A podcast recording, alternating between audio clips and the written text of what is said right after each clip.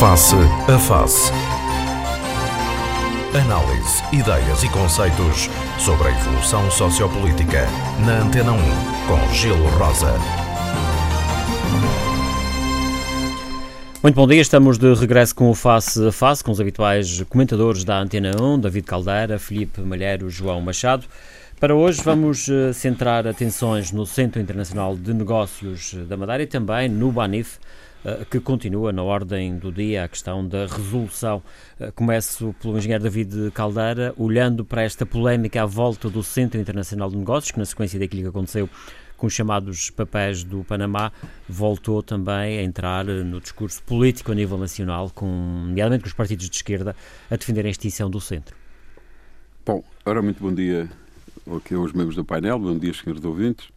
Um, lá ver. É, é, é, a questão do, do Centro Internacional de Negócios volta à ordem do dia na sequência, de facto, de, da questão mais geral de, dos chamados papéis eh, do, do Panamá.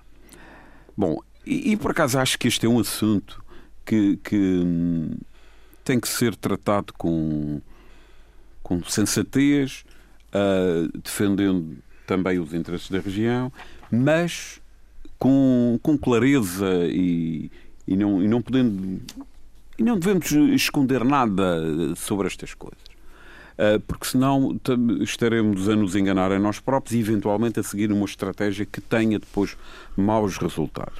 Mas acha que não tem havido essa clareza ao longo do uh, tempo relacionada com o Não, centro? repare, lá ver.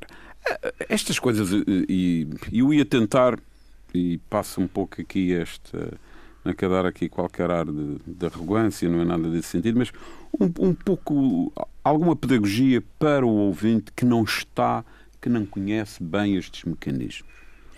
Uh, lá ver. O, o, que é, o que é que são estas zonas offshore uh, que existem um pouco pelo mundo todo e, uh, e quais são os objetivos e depois entraríamos aqui no Centro Internacional de Negócios. Eu vou tentar sintetizar. Lá ver. É, estas zonas ditas offshore, e se, é se, a Madeira é um offshore, se não é um offshore, isso é uma questão meramente de, de, de semântica e de batismo.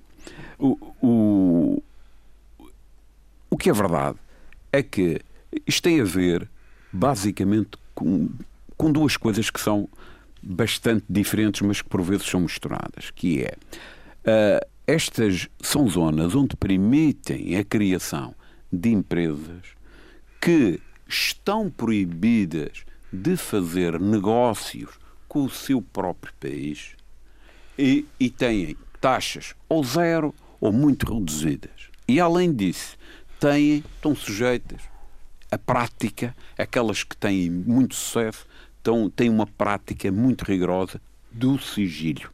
Mas há uma questão aqui de, que